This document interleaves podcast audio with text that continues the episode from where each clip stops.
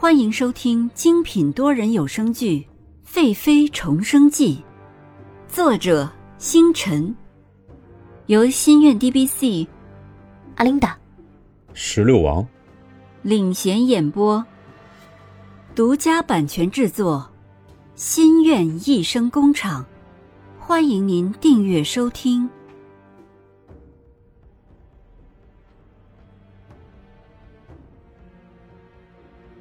第三十八集，桂花树下。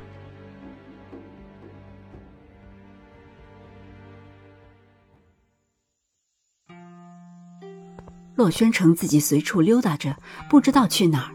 突然觉得原来都是人跟着，现在自己走没有那么大的阵势。抬头望望四周的围墙，才觉得朕就是拥有了天下，也还是孤独一人。不，朕还有静怡。洛轩成想起了自己十年前被蓝静怡救下，在深山待了两天。虽然自己失明了，但蓝静怡身上的清香味和给自己的感觉永远难忘。只是自从自己好了，静怡好像换了口味，找不回原来那份感觉了。自己也觉得很疑惑。后来问他，他说那天的经历很叫人害怕，于是和那天有关的事都不想再有接触了。于是自己就不再问了。晚上的皇宫真是静啊！洛宣城自己慢慢的走着，走过了淑华殿，向里望了望，见宫门紧闭，里面已经没有了光亮，于是就没有再进去。走向了御花园，洛宣城低下头，看着月光下鹅卵石铺的道路，散发着点点光亮，于是就低着头走，就这样走到了舒心殿。洛宣城看见舒心殿的灯还亮着，于是好奇地走进了店里。刚要迈进去，只见舒心殿的大殿门口桂花树下有一个身影。洛宣城仔细一看，正是尹宁鹤，一头黑发随意地披在肩上，姣好的侧脸辉映在月光下，镀上一层黄晕，雪白的脖颈微微地仰着，微风吹过了，吹起尹宁鹤的头发。美丽的像仙女一样。洛宣城站在店门口没有动，这样美好的尹宁鹤仿佛不真实，自己一动就会消失了似的。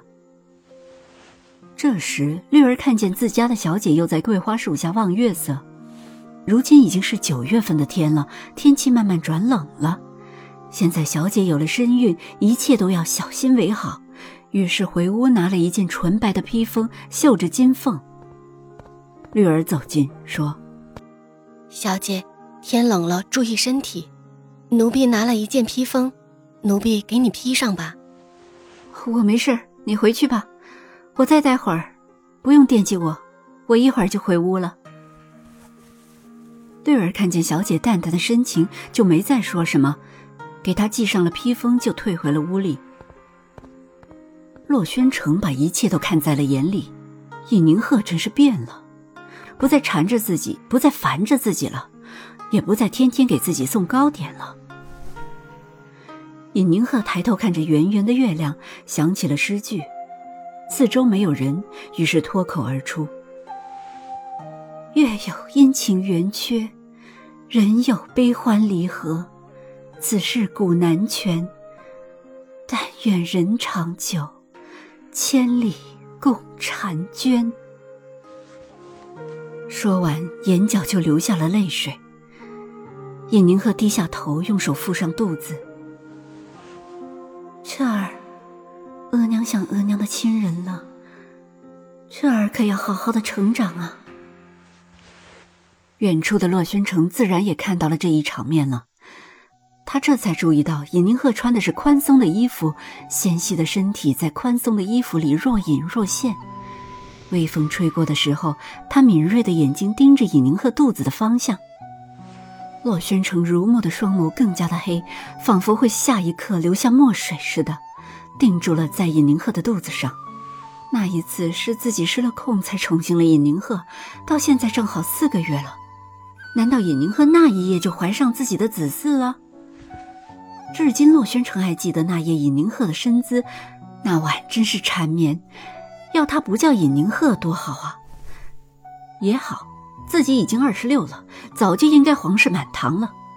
有了尹宁鹤和尹宁鹤的孩子，也许能更好的牵绊着尹家。只是这个女人胆子真大，竟然不告诉自己。难道自己在他的心里就这么不重要吗？就这么的不信任自己吗？洛宣城刚要动怒，冲上去质问尹宁鹤，只见尹宁鹤突然蹲下，抱住自己，身子慢慢的颤起来。尹宁鹤心里难受极了。为什么想要自己爱的人爱自己就这么难呢？也许是因为怀孕的缘故，他总是想起生前的种种。洛宣城看见这样的尹宁鹤，一下子慌了起来。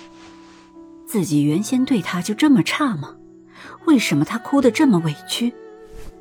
看了以后心里恼怒，刚要去质问他，尹宁鹤抬起头，冷冷地擦拭自己脸上的泪水，狠狠地盯着前方。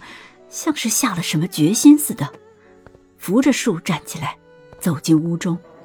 洛轩成见尹宁鹤走回屋中，一下子没了兴致，心中恼怒，甩了甩衣袖，走出了书信店。